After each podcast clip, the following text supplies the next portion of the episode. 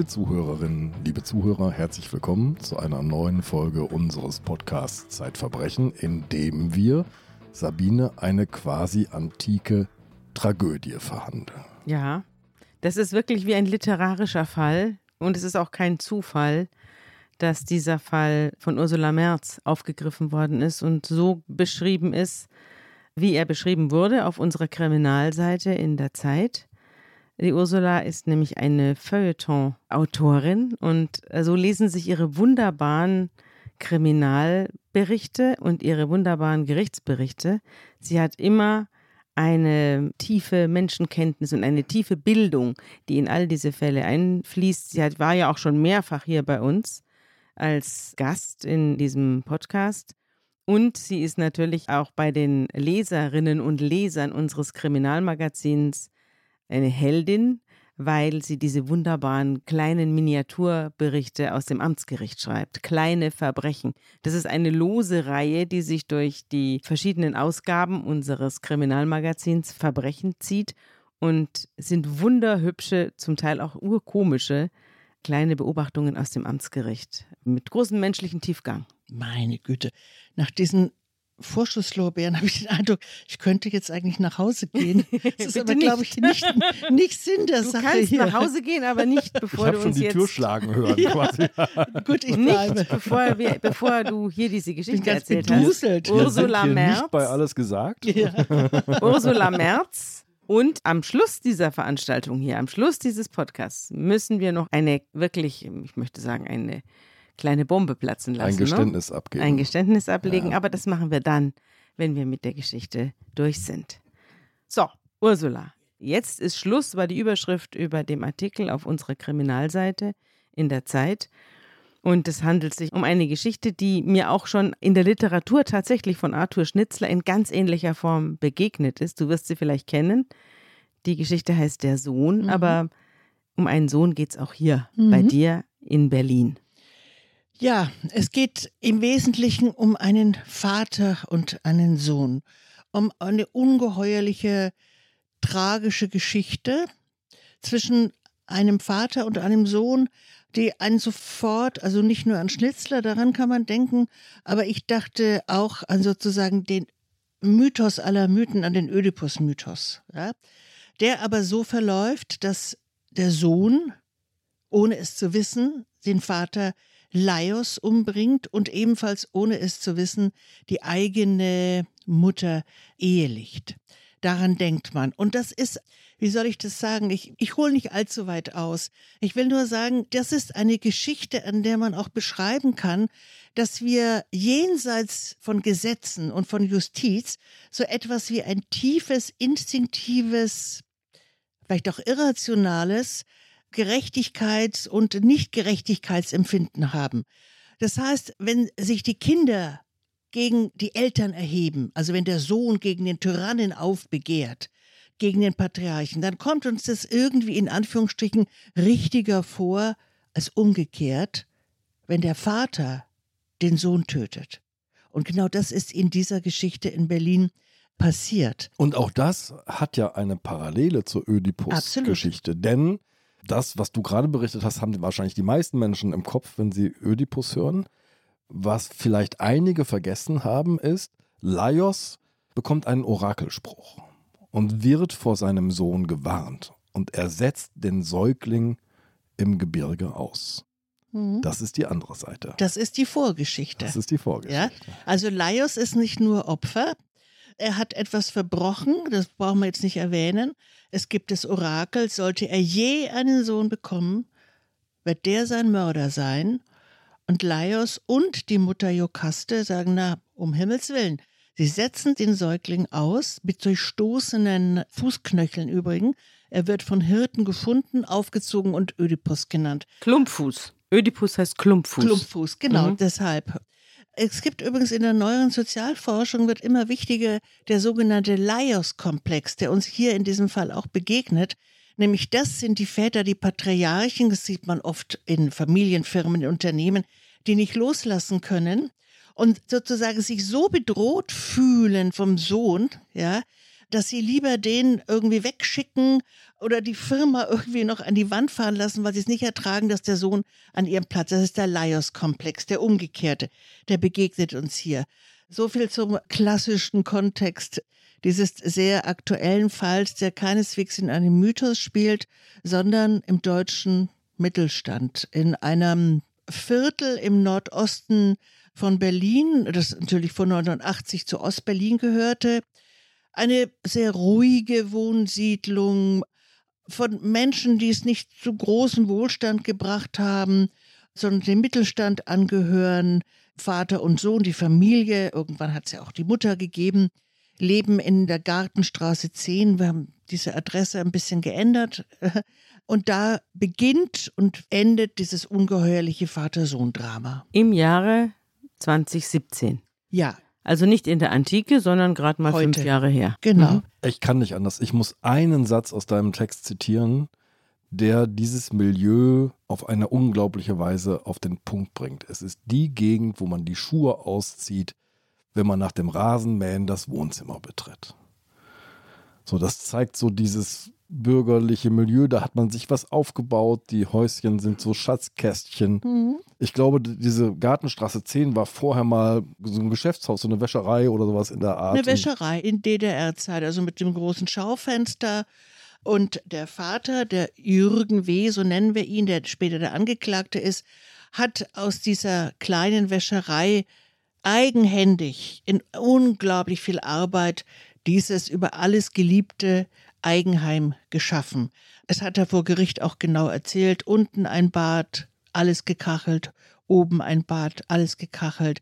Neue Fenster eingesetzt. Ist er denn Handwerker? Er ist Handwerker. Ah. Ja, also bevor er festgenommen wurde, hat er als Haustechniker gearbeitet für ein großes Unternehmen und er hat auch in der DDR-Zeit, wir haben sein Alter noch nicht genannt, er ist 1961 geboren, hat auch in der DDR als Handwerker und Techniker gearbeitet. Also ich meine, Fliesen verlegen und Haustechnik ist nochmal was anderes. Der scheint ja ein All- Ein und Fenster einsetzen. Hallo? Absolut ein Mhm. bienenfleißiger Mann. Also es gibt ja diesen, man kennt auch diesen Typus, ne? Das ist ja braver Bürger, klingt jetzt ein bisschen komisch, wenn jemand hinterher wegen Totschlags vor Gericht steht, aber sozusagen der alles tut, auch sein Geld zusammenhält, der alles tut, um den Traum vom eigenen Eigenheim und von der heilen, guten, glücklichen Familie zu verwirklichen. Ja, übrigens, der Totschlag ist ein typisches Delikt für den braven Bürger. Also das sind ganz oft Leute, die keinerlei Vorgeschichte haben, keinerlei kriminelle Vorgeschichte oder der Strafjustiz, Polizei noch nie aufgefallen sind, die immer ihre Polizeiknöllchen bezahlt haben und die eines Tages in eine Situation geraten, aus der sie nicht mehr herauszukommen glauben, außer durch Gewalt. Und es sind oft ganz stille Menschen, also die auf einmal eine Eruption erleben, vorher und nachher nie wieder, die auch keine Rückfalltäter sind, sondern die einmal in eine Situation geraten, aus der sie anders nicht mehr herauszukommen glauben. Jürgen W. hat nicht nur sein Häuschen aufgebaut, er hat eine Frau, mit der er verheiratet ist und einen Sohn bekommt. Fritz W. Das ist Fritz. Und Fritz fällt aber schon relativ früh auf. Fritz ist, so wurde das vom Vater selber, also dem Angeklagten, aber auch von vielen Zeugen erzählt, Fritz war von Anfang an das, was man ein schwieriges Kind nennt. Ein Kind, das nicht schlief, das sozusagen nachts geschrien hat als Baby. Also das ist jetzt noch nicht schwierig, aber es ist sozusagen der Anfang einer Familie, die nicht weiß, was sie tun soll und die Hilfe gebraucht hätte, um es mal kurz zu sagen. Fritz ist übermotorisch, ruhelos. Schon als drei-, vierjähriger wirkte aggressiv, aber aggressiv gegen sich selber. Was heißt das? Er hat sich selbst verletzt? Ja, also die Karriere, die Fritz machen wird in den 27 Jahren seines Lebens, ist wirklich so ziemlich eines der monströsesten Biografien, die ich je gehört habe. Es fing aber damit an, mir ist ganz, ganz deutlich in Erinnerung eine Szene, da hat der Vater, der Angeklagte, erzählt, der Fritz, der Kleine, war vier Jahre alt, tobte, also er tobte unglaublich, ließ sich schwer bändigen und schlug sich immer wieder den Kopf selber an die Wand. Also der rannte durchs Zimmer, das hat der Vater so erzählt, hat sich den Kopf an die Wand geschlagen und der Kopf hat geblutet. Was jetzt geschah, auch das schien mir ganz maßgeblich zu sein für den Verlauf der Tragödie. Die Mutter von Fritz, also die Frau, die Ehefrau, war eine sehr ängstliche Frau, eine psychisch auch etwas labile, die selber aus einer enorm autoritären Familie kam, die selber einen brutalen Vater hatte, also der nicht nur mit Worten strafte, sondern auch wirklich geschlagen hat. Und für sie war sozusagen, für diese Mutter, war eine durch und durch gewaltlose, ruhige, alles erlaubende Erziehung ein wahres Heiligtum. Und die hat in dieser Situation, also der Vater, er machte das, was man instinktiv macht, wenn sich der Vierjährige den Kopf blutig schlägt, der hat ihn natürlich packen wollen, ihn festhalten wollen. Und da ist die Mutter dazwischen gegangen und hat gesagt, du tust ihm weh, du tust ihm weh. Das hat der Vater erzählt. Und in dieser Szene liegt eigentlich schon ganz viel von dem, was später passiert ist. Sie hat es nicht ertragen, dass man diesen Fritz, der sich über den Kopf anschlägt, dass der Vater den festhält, was natürlich körperlich spürbar ist, aber natürlich notwendig ist, um ein Kind vor sich zu schützen und um ihm Grenzen zu setzen. Eine Grenze, im wahrsten Sinn des nicht Wortes. mit Worten, sondern ihm eine Grenze spürbar zu machen und was dann auch nicht passiert ist, dem Kind zu sagen, pass mal auf, ich habe die Kraft, dich vor dir zu schützen. Ich mache das. Ich übernehme die Verantwortung für deine Grenzen. Verlass dich drauf. Und wenn du 18 bist, übernehme ich die auch und mache auch diese Grenze. Und es ist niemals passiert. In 27 Jahren war der Vater nicht in der Lage, diesen wirklich zum Monster heranwachsenden jungen und jungen Mann eine Grenze zu setzen. Aber die leben ja nicht im luftleeren Raum, diese Familie. Nein. Drumherum gibt es Nachbarn, Ja. das Kind kommt zur Schule. Ja. Gibt es denn irgendjemanden von außen, der Fritz Grenzen setzt oder der hilft? versucht. Der hilft, der unterstützt? Gibt es, sucht die Familie nach Hilfe? Naja, es ist so, Fritz kommt in die Schule. Wir reden jetzt übrigens, das ist wichtig, Fritz ist 1990 geboren, ne? nicht mehr von der DDR-Zeit. Also Fritz kommt in die Schule und es geht im Grunde so weiter. Ja, also er schlägt die Mitschüler oder er beißt sie, er randaliert und so weiter. Und natürlich werden Schulpsychologen auf ihn aufmerksam, bestellen die Eltern ein, sagen, was ist mit dem Sohn, der braucht Hilfe, da muss was passieren. Dann passiert auch irgendwas. Es wird mit dem Sohn gesprochen, der Sohn wird in eine andere Klasse getan, dann wird der Sohn zurückgestuft. Alles, was man zu tun kann. Der Sohn wird älter, er ist 14 Jahre alt. Jetzt ist er nicht mehr ein kleines Kind, das sich selber verletzt, sondern er geht auf andere los und zwar ziemlich ruppig und gewalttätig. Und es gäbe Episoden der schlimmsten Art wirklich ohne Ende hier zu erzählen. Einmal aus reinem Sadismus steckt er seine Katze in den Schleudergang der Waschmaschine. Mal als Beispiel. Seine eigentlich über alles geliebte Mutter sperrt er einen ganzen Tag in den Keller. Also ein 14-Jähriger sperrt die eigene Mutter in den Keller, um Geld von ihr zu erpressen. Das heißt, er hat schon in diesem Alter vollkommen die Gewalt über die Familie, das muss man in dem Fall wirklich so nennen, oder die tyrannische Gewalt über die Familie. Natürlich, das Jugendamt wird auf ihn aufmerksam, längst, weil er auch klaut. Ja, das Jugendamt sagt, sie brauchen Hilfe, sie werden mit ihm nicht fertig, er muss in ein Erziehungsheim. Ja, vielleicht gar nicht so schlimm, dieses Heim, wie der Begriff wirken mag. Fritz geht auch dort einfach über alle Grenzen. Das Heim sagt, tut uns leid, wir werden mit dem nicht fertig. Der muss hier raus. Der macht uns alles kaputt. Buchstäblich. Der schlägt und macht dieses. Was machen wir mit dem? Wird der Vater gefragt. Ja. Was machen wir mit ihrem Sohn? Der ist 14, der ist noch nicht volljährig. Und Vater Jürgen macht was? Vater sagt, ja, dann kommt er halt wieder heim. Der Sohn kommt wieder heim. So geht es einfach immer weiter, bis etwas geschieht. Da ist Fritz, glaube ich, 16 Jahre alt. Die Mutter bringt sich um. Hatte die Mutter denn vorher eine depressive, Sehr. die Mutter hatte eine diagnostizierte schwere Depression. Die hatte eine schwere Depression, die hat sich immer weniger aus dem Haus bewegt, hat schwere Medikamente genommen. Also er war psychisch vorbelastet, Ja, genetisch. wie stark, das ist immer so eine Art Mhm. Würde ich irgendwie sagen, ja. Sie hatte eine schreckliche Kindheit, hat alles versucht und ist dann aber durch das, sagen wir mal, Missraten von dem über alles geliebten Jungen so am Ende und weiß auch so wenig, was sie noch tun kann, dass sie sich umbringt. Aber hat das wirklich was mit dem Sohn zu tun oder war es Naja. ein anderer Grund? Hm. Was weiß man genau über die Gründe eines Suizides? Der Vater, der Angeklagte, hat es so gesagt, aber es haben sich wohl auch Vater und Sohn gegenseitig die Schuld am Tod der Mutter gegeben. Mhm. Sagen wir es mal umgekehrt. Wenn mit dem Fritz alles prima gewesen wäre, ja, also wenn das ein vergnüglicher, normal temperamentvoller 16-Jähriger gewesen wäre, der in den Sportverein geht und vielleicht die mittlere Reife macht, dann hätte sich die Mutter vielleicht nicht umgebracht, sagen wir es mal so. Mhm. Aber so war es nicht. Es war das Gegenteil der Fall. Aber die Mutter hat sich trotzdem, trotz ihrer Schwäche und trotz ihrer Friedfertigkeit, ja doch massiv durchgesetzt. Und zwar gegen den Vater. Sie war ja offensichtlich stärker als der Vater. Sie hat sich Denn auf sie hatte die passive Hosen Weise, an. auf passive Weise durchgesetzt. Mhm.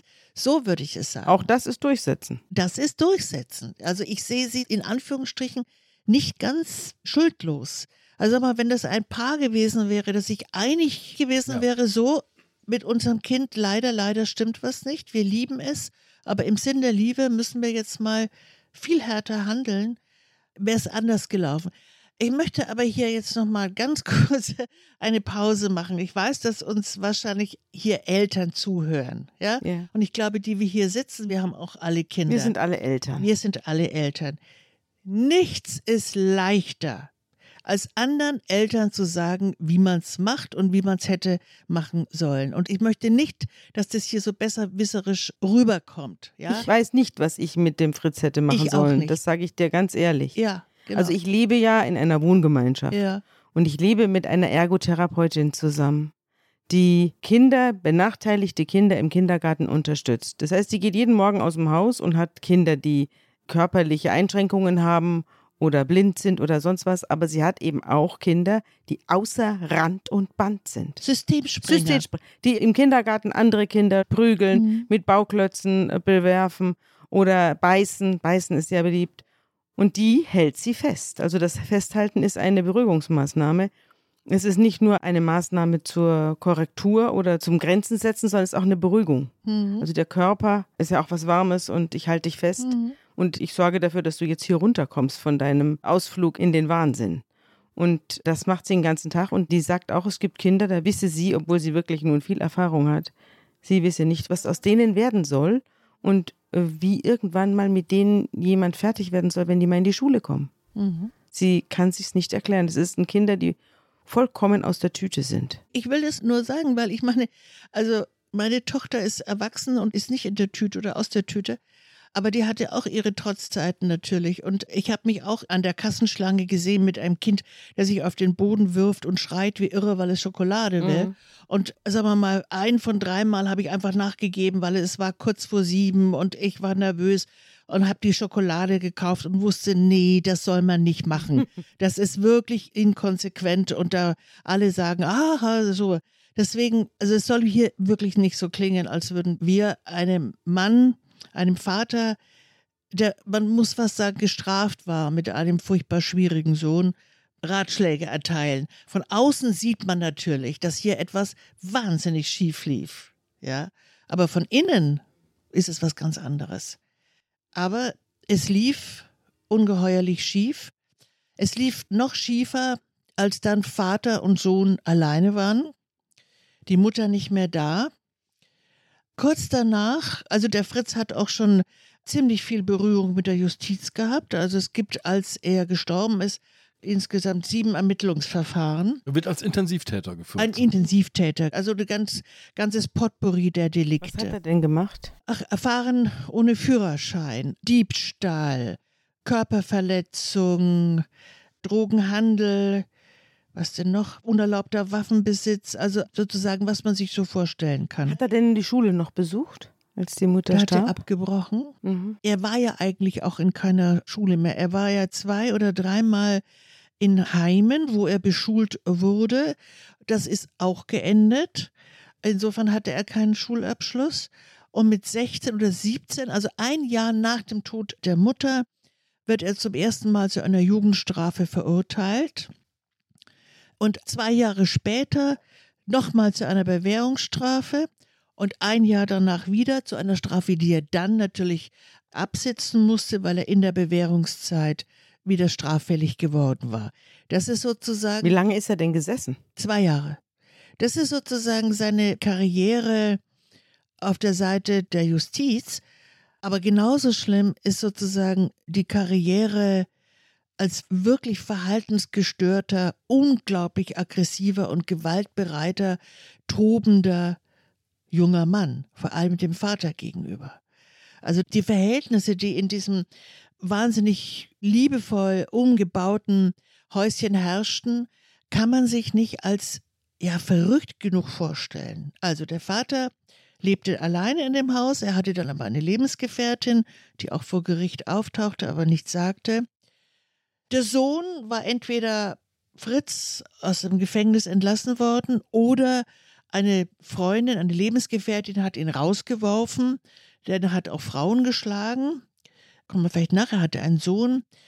Und wenn er nicht wusste, wohin, wenn er Geld brauchte, wenn er Hunger hatte, ist er einfach sozusagen zum Vater, beziehungsweise er ist in das Haus des Vaters eingefallen wie ein Barbar.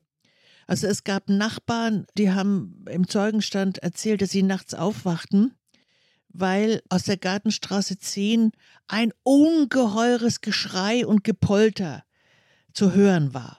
Der Sohn kam nachts um zwölf vollkommen betrunken oder mit Drogen voll hämmerte an die Tür oder hat mal mit einem Baseballschläger an die Tür gedonnert, bis der Vater aufmachte. Der Sohn geht rein und nimmt, was er will.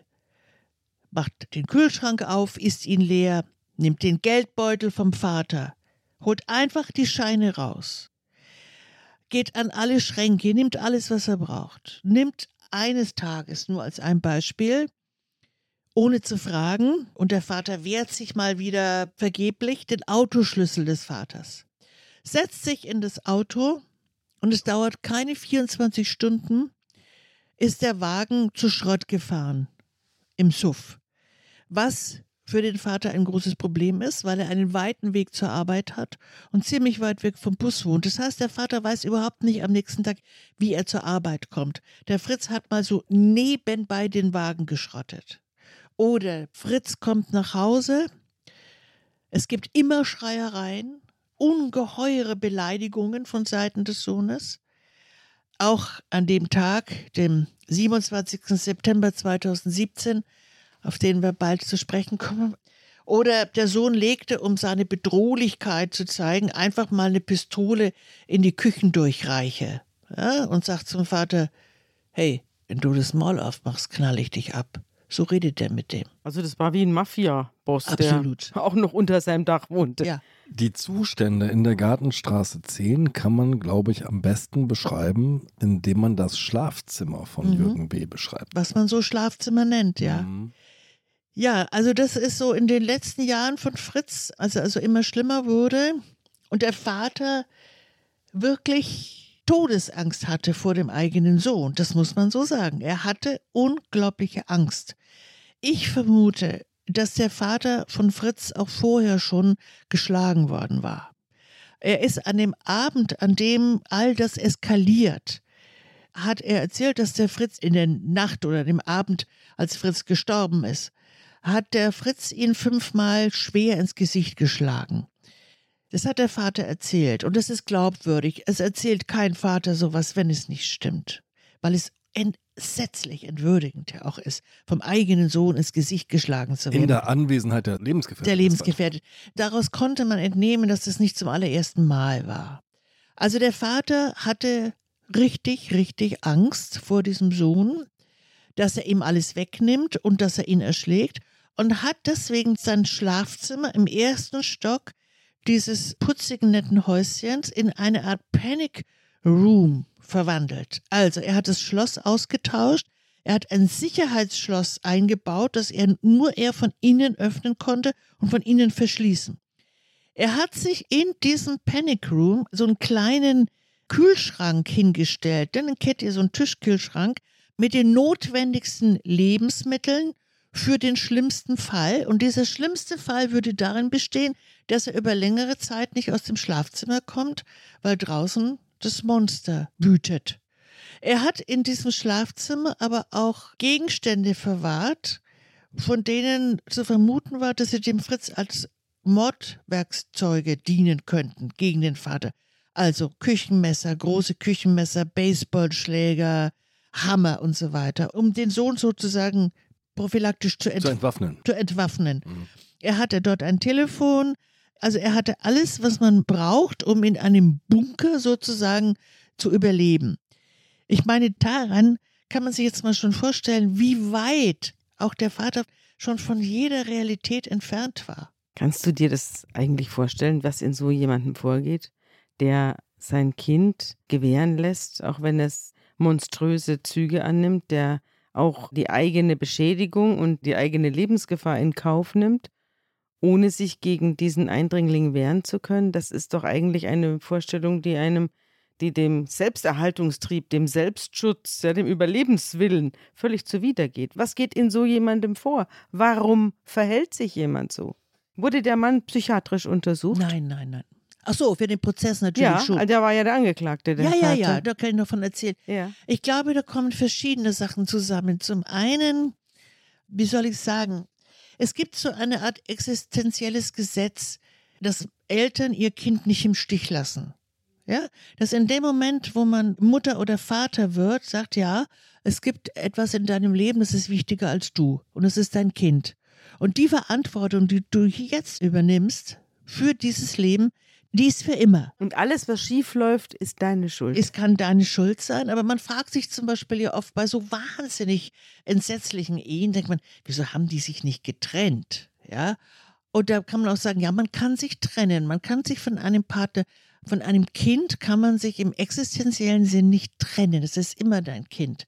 Ich glaube, das ist eigentlich in einem verwurzelt, zum einen, aber es erklärt natürlich nicht alles. Es erklärt nicht, dass der Vater nicht auf die Idee kam, im Sinne von Fritz, im Sinne seiner Liebe zu Fritz, muss er irgendwas ganz anderes unternehmen. Also zum Beispiel, wenn Fritz das nächste Mal nachts um zwölf an die Tür donnert, die Polizei holen, weil Fritz längst volljährig war. Ja, da spielt etwas hinein, was nur mit der Persönlichkeit dieses Vaters zu tun hat. Das ist ein Mann, der sich, und es war während des Gerichtsprozesses auch sehr gut zu beobachten, sich irgendwie immer sehr viel kleiner machte, als er war, auch körperlich. Also der hat, ich glaube, in jedem vierten Satz betont, wie wahnsinnig kräftig, groß und muskulös der Fritz war. Das war er auch.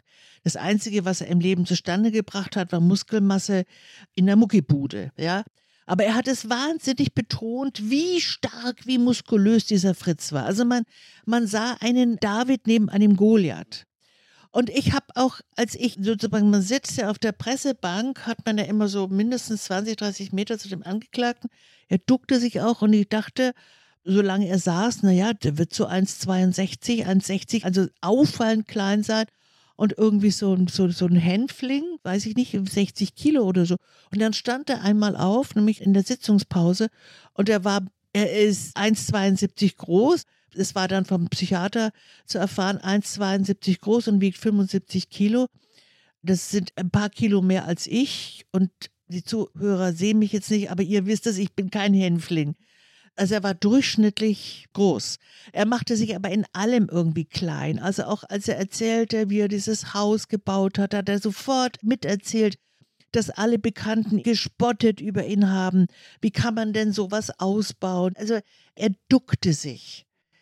Dieses sich ducken, ja, das ist auch was leicht passiv-aggressives, wenn man so will. Ja, also ich kann ja nichts dafür. Also der ist halt so groß, der ist gewalttätig. Ja, was soll ich tun? Hm.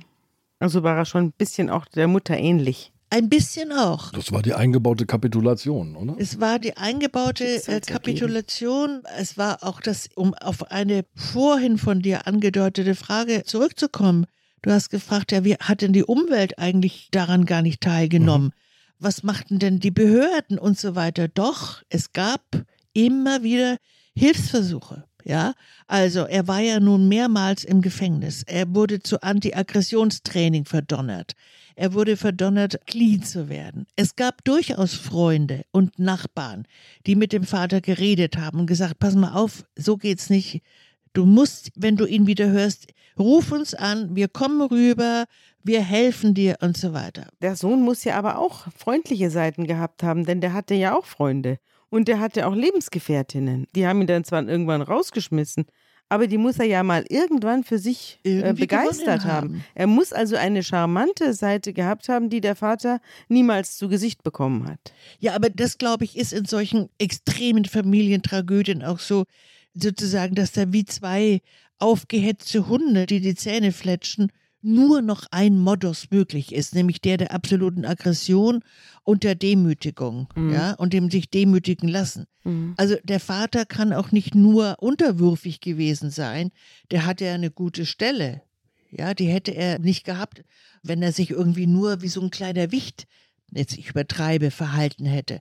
Beide hatten sicherlich andere Seiten, aber in dieser Dynamik, in der die wirklich entsetzlich gefangen waren, hatten sie nur noch diese eine. Werbung. Liebe Hörerinnen und Hörer, Sie möchten das Magazin zum Podcast einmal unverbindlich testen? Dann lassen Sie sich Ihre persönliche Zeitverbrechen-Ausgabe gratis nach Hause liefern. Jetzt bestellen unter www.zeit.de/slash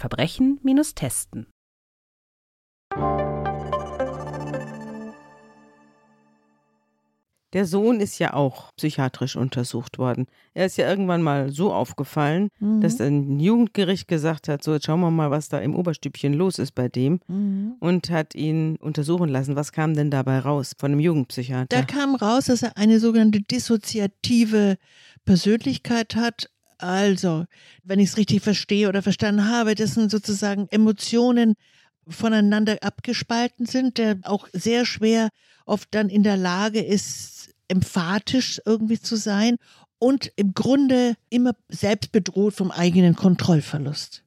Jemand, der einfach die Kontrolle verliert. Also er war All, psychisch krank. Also Im Grunde war der psychisch ja, krank. Eine schwere Persönlichkeitsstörung. Oder sagen wir mal, eine schwere Verhaltensstörung und auch eine psychische Störung.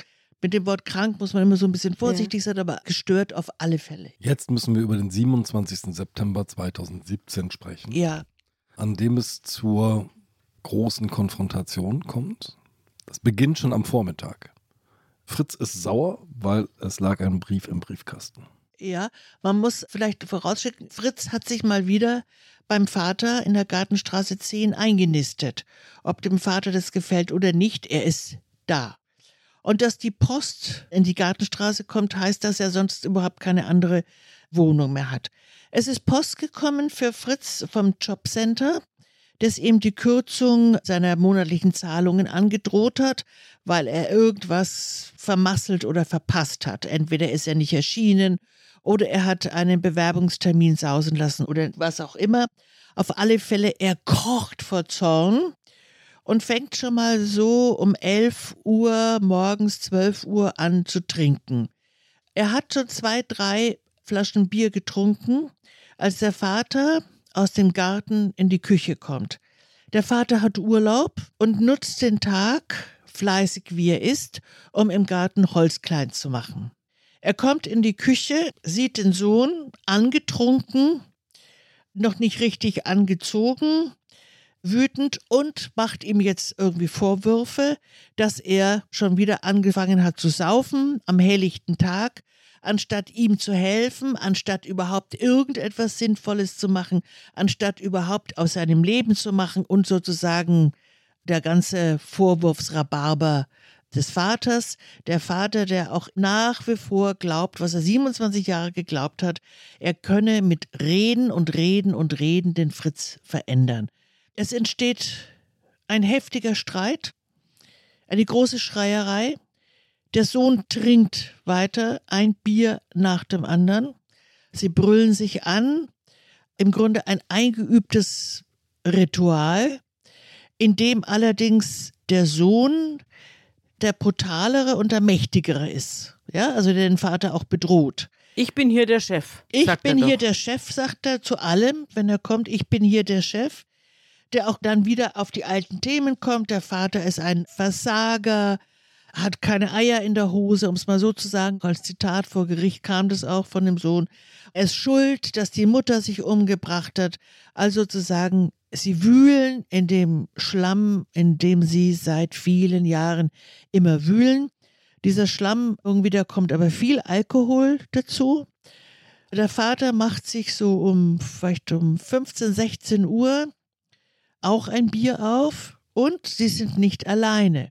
Die Lebensgefährtin des Vaters ist auch da, die hält sich aber vollkommen zurück, die ist nur noch verschüchtert, die kennt diese Szenen, die fürchtet sie und wartet irgendwie nur ab. Dann aber, es ist so etwa 17 Uhr, Fritz ist schon ziemlich besoffen, wankt die Treppe hinauf, am Panic Room des Vaters vorbei, in sein Zimmer, in sein altes Kinderzimmer, legt sich ins Bett und schläft ein. Unten in der Küche atmet der Vater auf, die Lebensgefährtin auch, und denkt, so, das war's, der schläft seinen Rausch aus, für diesen Abend ist irgendwie Ruhe. Ohnehin die Situation ist, dass der Vater eigentlich nur wartet, wann der nächste Sturm aufzieht und jetzt das Gefühl hat, uh, ja, vielleicht ein ruhiger Abend mit Flaute. So ist es aber nicht. Nach zwei Stunden kommt Fritz die Treppe wieder runter. Noch angetrunken, aber nicht mehr so ganz wie vorher, aber noch voll auf Konfrontation und aggressiv. Er will weiter trinken, fordert den Vater auf, um nicht zu sagen, er zwingt den Vater, eine Flasche Wodka zu holen, von der er ahnt, dass der Vater sie im Schlafzimmer, sprich im Panic Room, versteckt hat. Der Vater macht es, geht hoch, holt diese Flasche Wodka. Und ich glaube, da ist er auch vom Richter gefragt worden, warum? Warum haben Sie das gemacht? Warum haben Sie nicht gelogen? Warum haben Sie nicht gesagt, nee, ich habe kein Wodka? Oder gesagt, ich hole ihn nicht? Was haben Sie denn befürchtet? Ja, also hat er wirklich befürchtet, wenn er zu Fritz sagt, nein, ich hole die Wodkaflasche nicht. Wenn er einmal das Wort Nein verwendet, dass er dann auf der Stelle erschossen, erstochen, erschlagen wird. Ja, er hatte Angst, aber es war auch, und das spielt, Sabine, ist auch vielleicht ein Teilantwort der Frage, die du von stelltest, warum, er war auch in dem Spiel gefangen. Ja, das gemeinsame Trinken von Vater und Sohn war in den Jahren vorher, auch wenn es vollkommen entgleiste, ein Band zwischen den beiden.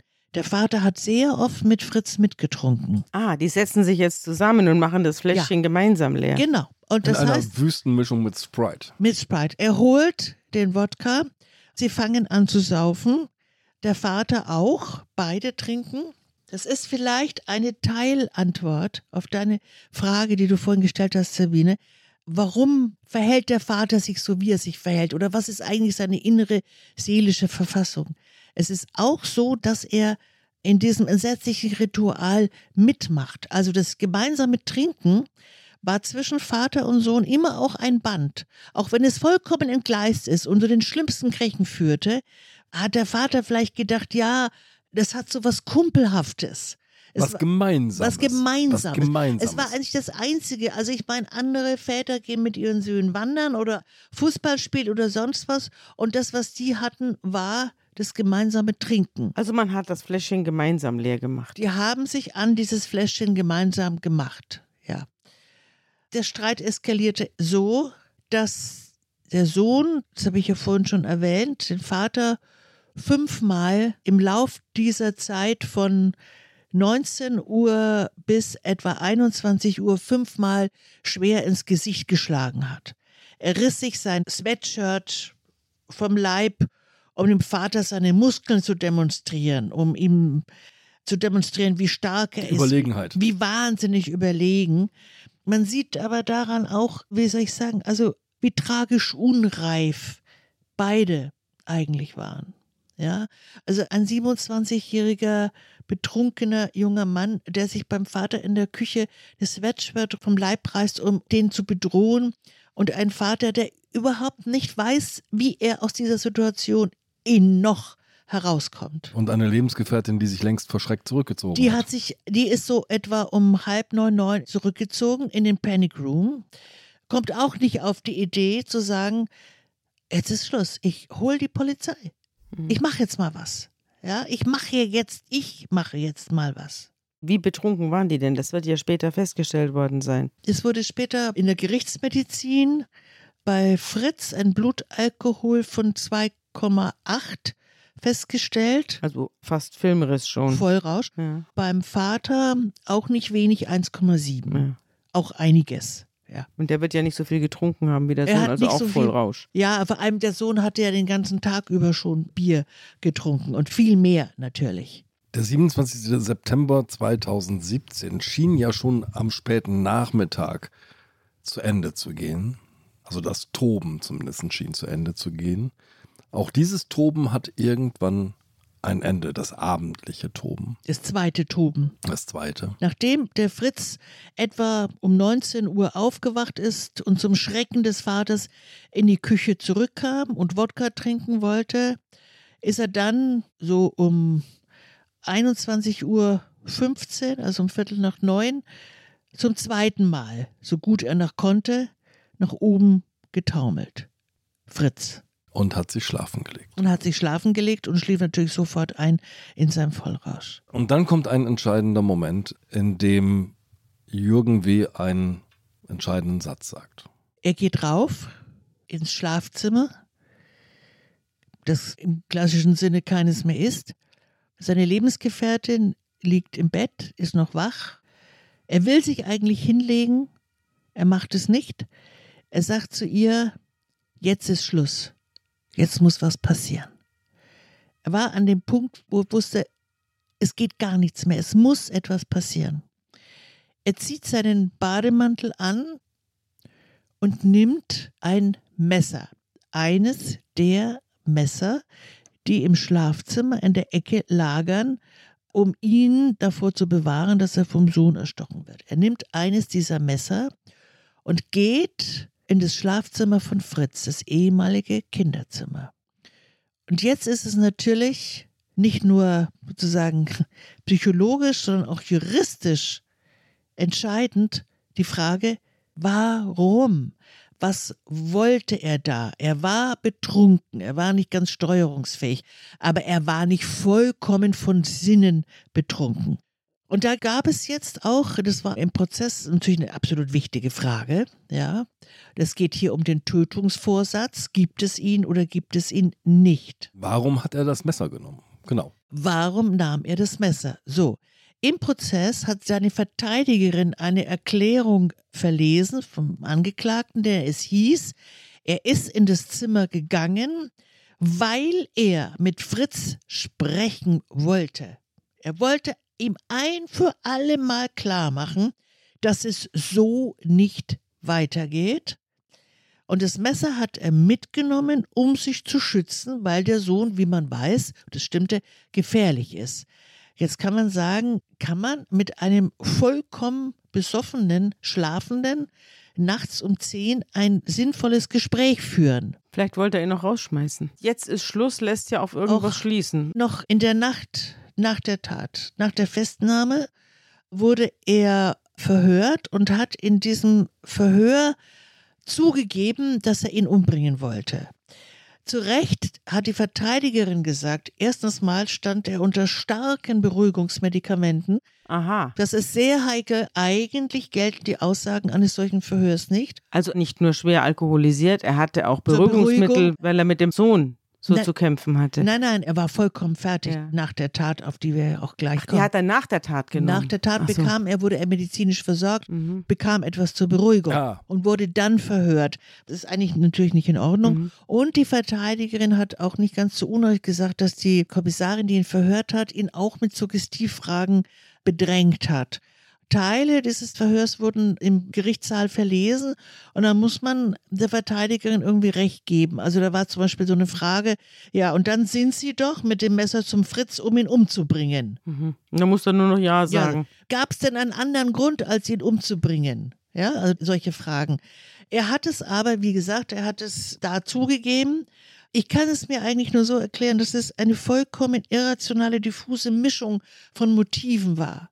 Er wollte wirklich jetzt endlich, endlich das Schluss ist mit dieser Tragödie, mit dieser Drangsal. Er wollte ihn vielleicht rausschmeißen, aber er war auch an einem Punkt einer großen Aggression gegen den Sohn. Und das ist, glaube ich, hat er auch ein bisschen vor sich verborgen. Er hat es nicht mehr ertragen, einen Sohn, der ihn abends fünfmal ins Gesicht schlägt. Er muss am Endpunkt eines maßlos aufgestauten Zornes gewesen sein. Mhm. Er steht also im Bademantel mit dem Messer in der Hand vor dem Bett des Sohnes, rüttelt ihn wach, rüttelt ihn wach. Fritz wacht auf, sagt zum Vater, verpiss dich, der Vater hat das Messer, so schilderte es, auf den Oberarm des Sohnes von Fritz gerichtet. Das heißt, er hat es nicht weggehalten. Er wollte ihm vielleicht auch irgendwie wehtun. Er hat das Messer nach unten bewegt. Er hat gestoßen. In dieser Sekunde machte der Fritz eine jähe Bewegung im Bett, um den Vater mit dem Bein zu treten. Und das Messer ging unmittelbar und tief ins Herz. Und Fritz ist kurz danach gestorben, noch im Bett. Der Vater rannte zum Telefon, sofort einen Notruf angerufen. 21.56 Uhr. 21.56 Uhr, genau. Ging beim Rettungsdienst der Feuerwehr ein Notruf ein, das ist die Nummer 112. Er schreit ins Telefon, hier ist jemand verletzt. Das heißt, die Idee, die Vorstellung, dass sein Sohn tot sein könnte, hat da noch überhaupt keinen Platz in seinem Kopf. Lange hat diese Idee, Vorstellung übrigens keinen Platz in seinem Kopf. Rennt nach unten mit dem blutigen Messer in der Hand, um die Tür aufzumachen, weil er weiß, dass es auf jede Sekunde ankommt und dass sozusagen der Notarzt, Sanitäter sofort nach oben können. Er steht da, er weicht, das hat er erzählt und das haben auch die Zeugen erzählt, er weicht schnell zurück, dass die rennen und sagt, da oben links, da liegt Fritz.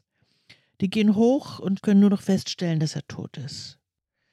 Dann kommt die Polizei, er wird festgenommen, ist kurz eigentlich wirklich vom Nerven, vollkommen Nervenzusammenbruch, kann lange nicht, noch gar nicht fassen, dass der Sohn irgendwie tot ist, bekommt dann eben ein Beruhigungsmedikament, wird verhört, kommt in Untersuchungshaft.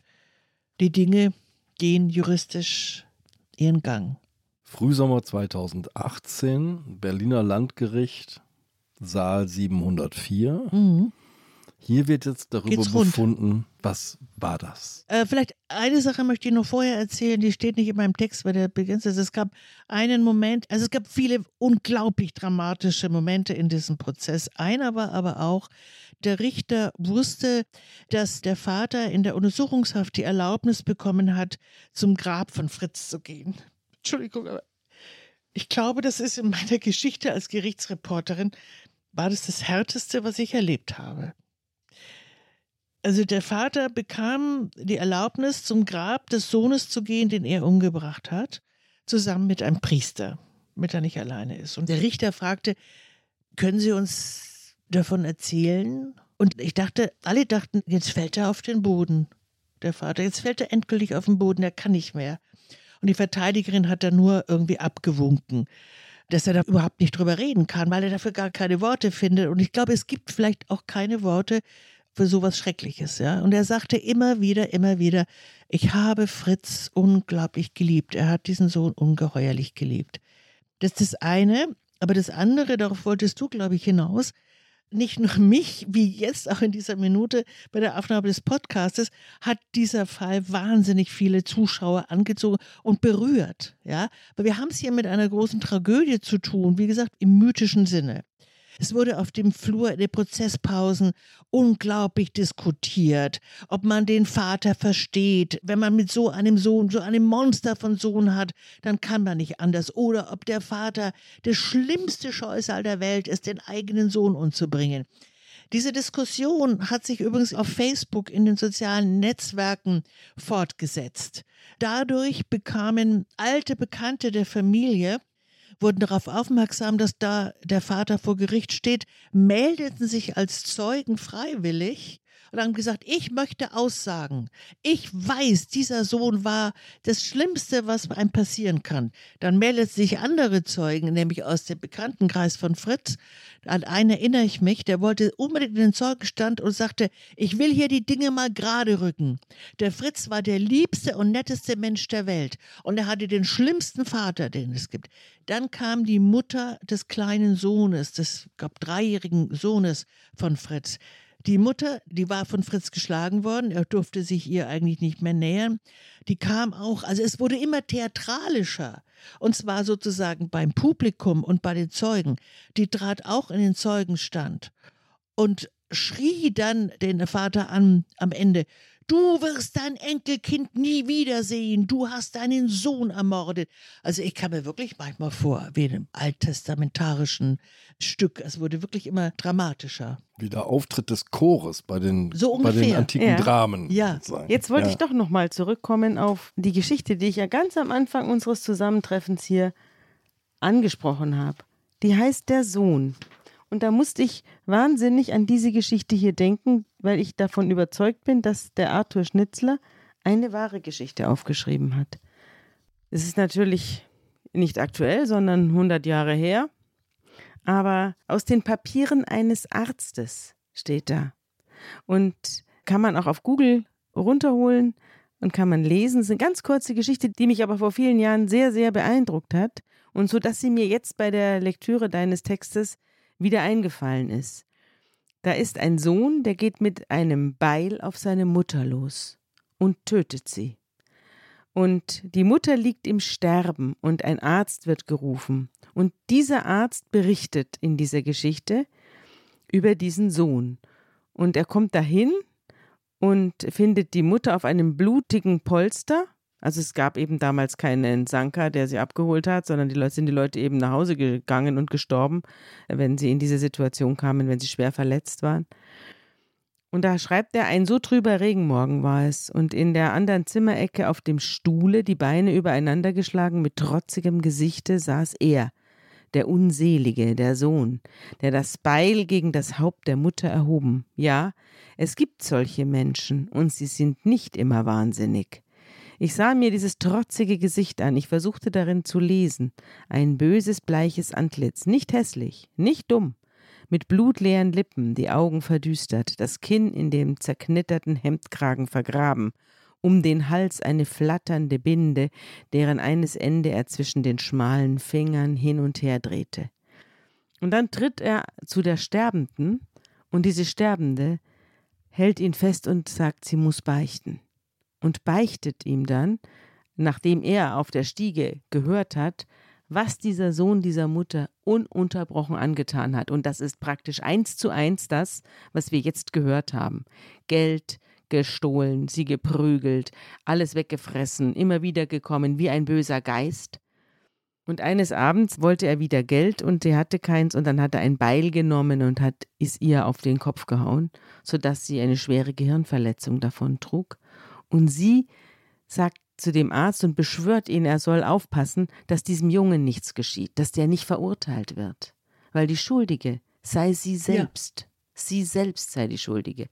Sie habe, als sie diesen Sohn bekommen hat und von seinem Vater verlassen worden sei, diesen Säugling genommen und habe ihm ein Kissen aufs Gesicht gedrückt und habe es da liegen lassen. Und am nächsten Morgen habe sie das Kissen runtergenommen und der Sohn habe sie angeschaut und habe noch gelebt.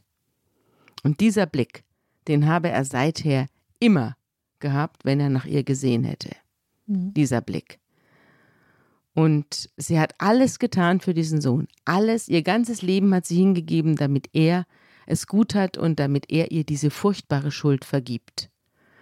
Und deswegen sagt sie, er soll zum Richter gehen, er soll zum Staatsanwalt gehen, er soll zur Polizei gehen, er soll dafür sorgen, dass dieser Sohn nicht eingesperrt wird, denn sie sei schuldig. Und dann schreibt er am Schluss, bleiben uns selbst von den ersten Stunden unseres Daseins verwischte Erinnerungen zurück, die wir nicht mehr deuten können, und die doch nicht spurlos verschwinden? Ist vielleicht ein Sonnenstrahl, der durchs Fenster fällt, die allererste Ursache eines friedlichen Gemütes? Und wenn der erste Blick der Mutter uns mit unendlicher Liebe umfängt, schimmert er nicht in den blauen Kinderaugen süß und unvergesslich wieder? Wenn aber dieser erste Blick ein Blick der Verzweiflung und des Hasses ist, glüht er nicht mit zerstörerischer Macht in jene Kinderseele hinein, die ja tausenderlei Eindrücke aufnimmt, lange bevor sie dieselben zu enträtseln vermag? Und was mag sich in dem Empfindungskreis eines Kindes abspielen, dessen erste Lebensnacht in schauerlicher, unbewusster Todesangst dahingegangen ist? Niemals noch hat ein Mensch von seiner ersten Lebensstunde zu berichten gewusst, und keiner von euch, so könnte ich ja den Richtern sagen, kann wissen, was er von dem Guten und Schlechten, das er in sich trägt, dem ersten Lufthauch, dem ersten Sonnenstrahl, dem ersten Blick der Mutter zu danken hat. Ich werde also zu Gericht gehen. Nun habe ich mich dazu entschlossen, denn mich dünkt, es ist noch lange nicht klar genug, wie wenig wir wollen dürfen und wie viel wir müssen. Und da musste ich auch jetzt an das, als du mit dem Ödipus angefangen hast, da steht ja eine Schuld am Anfang, mhm. eine Schuld des Vaters. Mhm. Der Vater will dem Sohn mhm. ans Leben mhm. und kriegt es dann zurück. Und hier ist es genauso. Ist genauso. Mich hat diese Geschichte unglaublich an die erinnert, die du jetzt erzählt hast. Und der Arthur Schnitzler fragt sich ja auch, wie dieser Sohn so werden konnte. Mhm. Ja, wie er so werden konnte, wie er wurde. Und ob ihm etwas Böses angetan worden ist, noch bevor er es selber rationalisieren konnte, sondern dieses Böse jetzt mit sich herumträgt. Mhm.